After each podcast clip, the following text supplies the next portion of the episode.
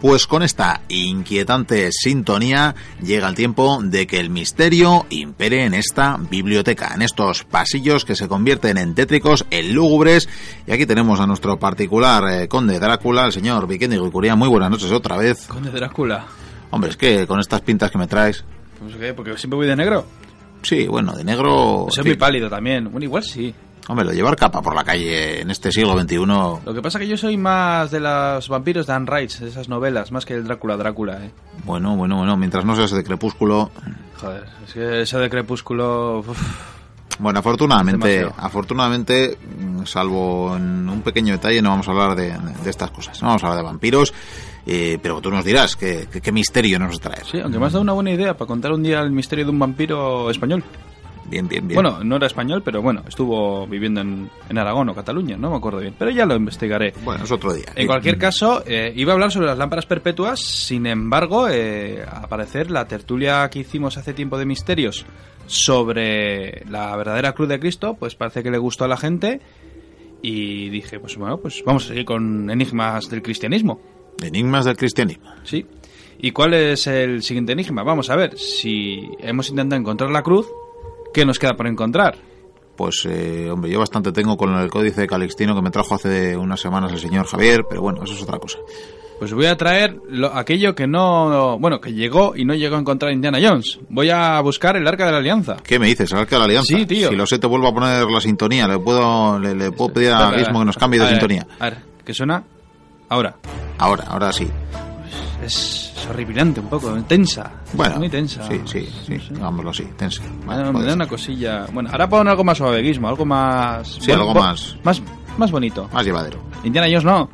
Y no te pongas a tocar el piano otra vez. En fin, pues el Arca de la Alianza, háblanos de, de este, bueno, singular... Caja. eh, sí, Es una caja. Sí, caja, cofre, llamémoslo X, baúl. eh. En fin, ¿qué es? ¿En qué consiste? ¿Dónde viene? ¿A dónde va? ¿Qué es? Pues yo creo que lo mejor es empezar desde el principio.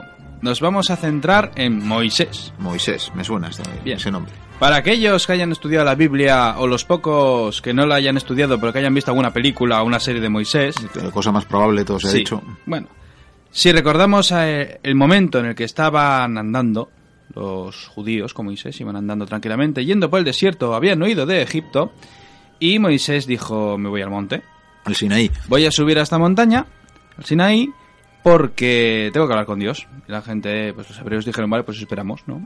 Y claro, les empezaron a mosquear, este hombre tarda mucho, no sé yo, y llegó un momento en que los judíos, incluso la mitad de ellos, eh, dijeron, este Dios no es de verdad, y construyeron una especie de becerro dorado, Un ídolo. que le empezaron a adorar, y, claro, y él dijo, no adoréis otra cosa.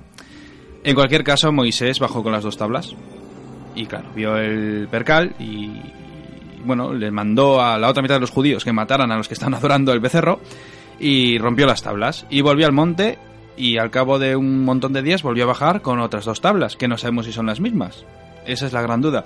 En cualquier caso, había que buscar algún recipiente donde guardar esas dos tablas. Ciertamente. Pues tendrán de piedra, Sí, los no. diez mandamientos. En una carpetita no, no, Sí. no valía. Y bueno, pues lo debieron de guardar en lo que se llamó el Arca de la Alianza. La alianza porque era el pacto, cuando se cerró, era el pacto. Entre lo divino pacto- y lo humano, ¿no? Sí, jo, me gusta esa frase. En cualquier caso, bueno, pues eh, a partir de entonces los judíos y se tiraron esos 40 años yendo por el desierto con el arca encima, que bueno, hay, Que hay mu- que ver lo mal señalado que está el desierto. es joder, desde luego, supuestamente iban a tardar 40 días, pero enfadaron a Dios y dijo, sí, pues ahora 40 años. Lo que es tener una brújula. En cualquier caso, eh, ese arca, bueno, ha habido muchas descripciones sobre ella, pero no nos vamos a detener ahí. Porque vamos a seguir con esta historia del arca. El arca llegó un momento en que Moisés llegó hasta Orma. Voy a decir los nombres de las ciudades, no voy a decir la localización, pero bueno, hablamos que está ya en el territorio ya de lo que viene siendo Jerusalén, Palestina, toda esa zona, ¿vale? En cualquier caso, bajo la dirección de Josué, pues ya pasó al Jordán, ya empezaron a llegar ya a donde en el futuro iba a estar el arca durante mucho tiempo. Sin embargo, comenzaron las guerras contra los filisteos. Y en esas guerras, pues ocurrió una desgracia terrible. Llegó un momento que los filisteos se llevaron el arca. La capturaron. Hay que ver qué mala baba. Sí, pero al de poco tiempo la recuperaron los judíos. Por una sencilla razón. Algo pasaba con ese arca que la gente se empezó a encontrar mal, empezó a morir. Vamos, que parecía como si fuera un reactor nuclear o algo, porque parecía que todos estaban irradiados y estaban he- hechos un asco los pobres. Sin embargo, los judíos la recuperaron, pero a ellos no les pasa nada. Parecían que eran cabito blanco. Como son el pueblo elegido. Sí, claro, y su arca, algo tendría que tener. Pasó el tiempo y eh, el arca, bueno, eh, fue, a- fue pasando por varias ciudades hasta que David dijo, el rey David, dijo, la vamos a dejar en Jerusalén. Digo, porque este, es el- este va a ser su lugar particular donde mejor va a estar. Y ya, pues Salomón fue cuando construyó el templo. El primer templo donde se guardó el arca que ahí precisamente además había un sacerdote que era el único que podía utilizarla. Era una especie de teléfono para hablar con Dios. Algo pasó. Y hablamos del año 587, que fue cuando Nabucodonosor, eh, aquel rey de Babilonia que ya he contado alguna historieta sobre él, pues invadió lo que viene siendo todo el Estado de Israel, se llevó a muchos eh, judíos como esclavos y prendió fuego al templo.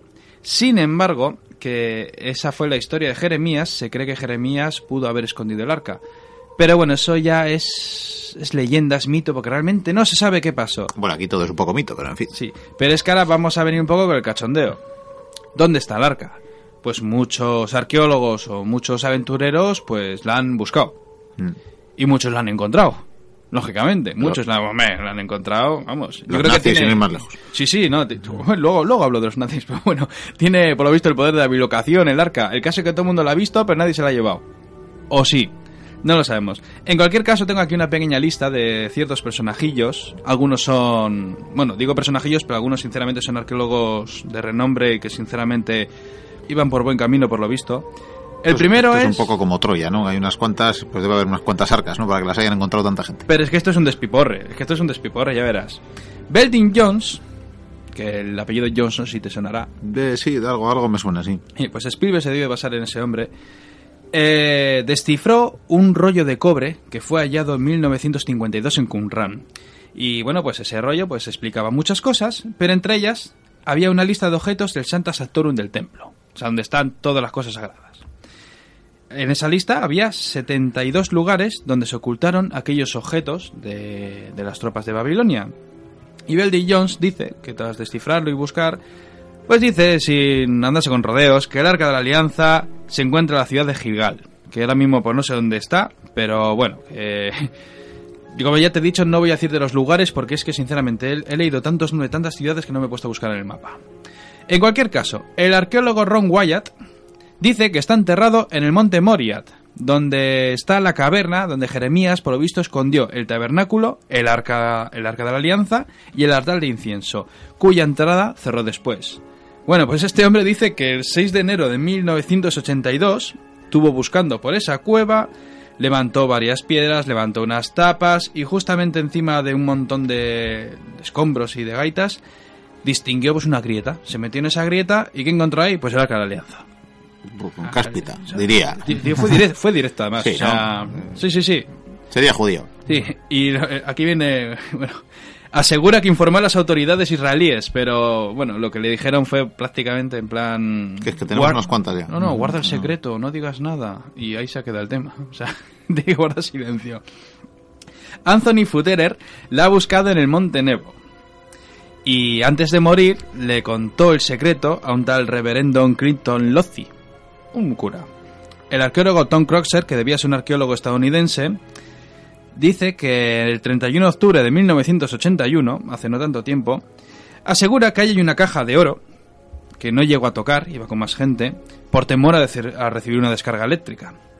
Y bueno, le hicieron varias fotografías, lo estuvieron midiendo y bueno, pues intentaron convencer a las autoridades, pero básicamente pues le dijeron lo mismo, que no, no, no digas nada, que esto es un secreto, y eso que es otro sitio diferente. Vaya.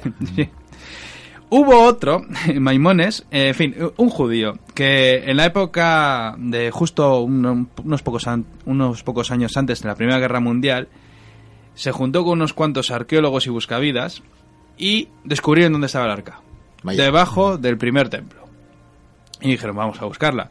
Y estuvieron debiendo sobornar a las autoridades o a los seguratas y empezaron a excavar, a levantar cosas, a hacer ruido. El caso es que debía de haber un hombre de seguridad que, bueno, andaba por ahí, igual no estaba, no le habían pagado o algo, y alertó a las autoridades y a todo el mundo de están excavando en el templo y pues por lo visto fue todo el mundo a matarlos. Estos hombres por suerte pudieron escapar sanos y salvos y bueno, se salvaron, pero no sé si est- con estos no sé si lo llegaron a ver o no, porque quedan más. Graham Hancock, este hombre que es bastante importante, es un hombre que sinceramente tiene muchas ideas interesantes, resulta que estuvo haciendo un viaje por Etiopía. Y aquí llegaron muchas pistas porque es cuando empezó a oír hablar sobre el arca. Que el arca estaba en Etiopía. ¿Por qué no? ¿No? En Etiopía. No, si menos comida habrá de todo allí. Pues tiene una explicación.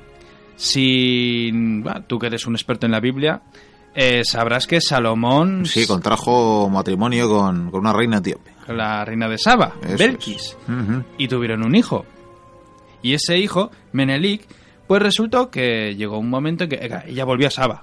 Y cuando el niño era grande dijo, no, pues eh, yo creo que es hora de que conozcas a tu padre, al gran rey Salomón, que era muy famoso por ser tan listo y tan ingenioso.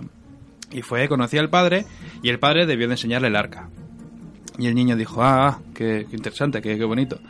Y dijo el padre, te voy a hacer una copia y te la vas a llevar para enseñarles allí a Etiopía a la gente pues lo que es el arca y el judaísmo y todo esto. Y pues se debió de llevar la copia, aunque dicen las malas lenguas, Que se llevó la auténtica. sí, o sea que fue un poco Mm. rufián. Sí. un poco rufián el niño. Y en cualquier caso, claro, eh, por lo visto, ese arca debió de viajar a Egipto.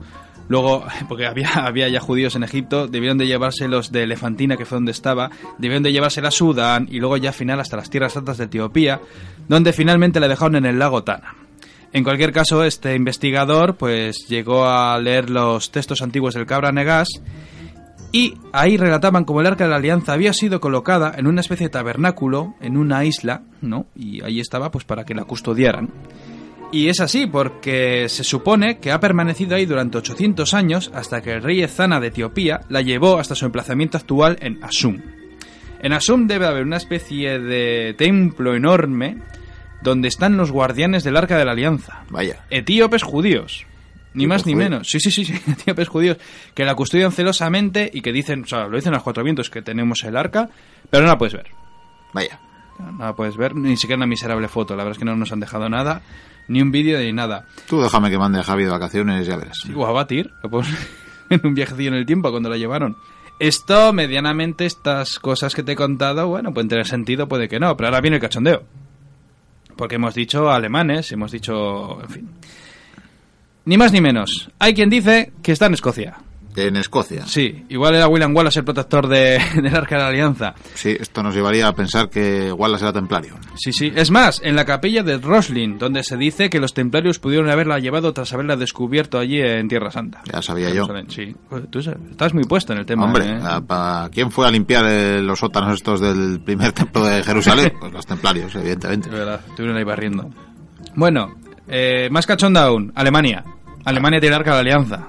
Claro, ahí O sea, están. si nombras Arca de la Alianza y nombras Alemania, lo primero que te viene a la cabeza nazis. Nazis, nazis, Ah, pero claro. resulta que no. No, pues sí, estaban los nazis Ah, en el ajo. sí. la que- sociedad de Tulé estaba ahí poniendo, poniendo su granito de arena. En Alemania, por lo visto, un comando especial de las SS a mando de Otton Skocerny, perdón por si no lo pronuncio bien, que debía de ser un seguidor de Otto Rahn, que no sé si le habrás escuchado, pero Otto Rahn fue... Fue un investigador de estos misterios que buscó pues, la lanza de Longinos, bueno, buscó... Sí, de hecho, estuvo él en viene en la ley- estuvo en España, estuvo en. España. Aragón. eh, no sé si en sí. Castilla, en Monseguro, por Sí, ahí, sí, buscando por ahí anduvo. el Grial. Sí, sí, sí, eso Todo el mundo sabe que está, que está por allí, el Grial también, claro. Mira, eso es otro tema para otro día. ¿Dónde está el Grial? Este hombre lo debió de llevar a Alemania. Eh, hay quien dice, ya para más Inri, que fue embarcada en un submarino en 1945 antes de que terminara la Segunda Guerra Mundial, antes de que cayera Berlín, y que fue rumbo a algún lugar secreto en América del Sur. O sea que vamos, que puede estar en Argentina, puede estar en Chile, puede estar... Pues, donde se te ocurra, se te ocurra algún lado. Sí, yo creo que está dentro de Machu Picchu. En- pues mira, yo iba a decir en Cuba, pero bueno, no es Sudamérica, pero bueno. En cualquier caso, hay quienes han llegado a afirmar incluso que está la Antártida. O sea, la larga alianza puede estar en cualquier lado. ¿Qué, ¿Qué podemos decir sobre esto? No sé, ¿tú tienes alguna opinión? Yo, sinceramente, no sé. Lo de Etiopía es algo curioso. Es algo curioso y no sé, esos monjes que custodian el templo y el arca, pues llevan muchos siglos ahí. O sea, no sé si están... Ellos dicen que creo que también que la han visto, supongo. Igual la han tocado y se han sacado fotos, pero no, no nos las han enseñado. En cualquier, es que en cualquier caso, no sé. No sé hasta qué punto se puede hablar de verosimilitud eh, en el caso, pero bueno, realmente tengo entendido que, que la dinastía precisamente de, de, de, Salomón y la reina Saba, que es su hijo y demás, que, que, la dinastía realmente ha seguido hasta, hasta prácticamente el siglo XX, ¿no? Sí, sí, eso, di eso dicen. Pues se supone que esa sangre ha ido diluyéndose, pero que ha permanecido. Y quizás eh, ha seguido el tesoro ligado a la familia, nunca se sabe. Los alemanes, ¿por qué querían el arca? Antes que te he contado, ¿qué les pasó a los filisteos? Claro, ellos cuando leyeron las escrituras, la sociedad de Tulet, donde estaba Hitler, Himmler y Goebbels y toda la compañía, que eran una panda de dementes que, no sé si sabes, pero cada uno se creía la reencarnación de alguien. Por supuesto. O sea, que este es otro tema también, hablar un poco de lo que viene diciendo el... Había lo que... uno de teutones, había por ahí, vamos. Sí, sí, sí, o sea, esoterismo nazi la verdad es que tiene tema, porque buscaron de todo. Hicieron cosas muy raras, esta gente se gastó mucho dinero, y claro, ellos cuando vieron eso dijeron, esto es un arma. O sea, si cogemos el arca lo utilizamos porque, claro, eh, si no me equivoco, las SS llevaban el cinturón Dios está con nosotros. O sea, quiere decir que creían en el cristianismo, creían en el judaísmo y por lo tanto creían en todas estas gaitas y estaban convencidos. Y creían poder encontrar la primera arma de destrucción masiva. Pues sí, sí, esa, esa parece ser la intención. En cualquier caso, no sé. ¿Tú qué opinas? ¿Tú qué crees? ¿Dónde estará? Pues eh, algún día te enseñaré el, cierta sala de la biblioteca. Es que la gente no sabe, pero nuestra sala es como la de Indiana Jones. Bueno. Sí, siempre que la veo, digo, me recuerda a esa escena cuando van a Sí, guardar las sí, cosas sí. en el 51. Me pidieron cierta foto y yo creo que se han podido basar, pero pero bueno, no, no, no han visto todo lo que tenemos ahí guardado. Yo cada vez que tengo que ir a por un libro, tengo que ir en bicicleta. El día que hagamos limpieza, no te extrañe que tengamos que volver a hacer eh, este, este misterio igual para resolverlo incluso. Mira, con lo poco que me pagas, que es nada de momento, o sea, encima me pides que limpie. Eso. Hombre, claro, Pero si que tenemos un montón de eunucos ahí que están limpiando. el orden es lo primero y los eunucos los tengo para cantar. Eso es verdad. Bueno, pues yo creo que hasta aquí la, el misterio de hoy. Otro día, pues no sé, vendré con otro misterio, no sé, el que se me ocurra. La verdad es que esto viene al tuntún. Sí, sí, buscaremos el grial o lo que sea menester. Sí, o si no, que nos digan los oyentes algún misterio que, que quieran que sea escuchado. Pues invitados quedáis, oyentes de la Biblioteca Perdida, a proponer más misterios. Por hoy seguimos con el programa.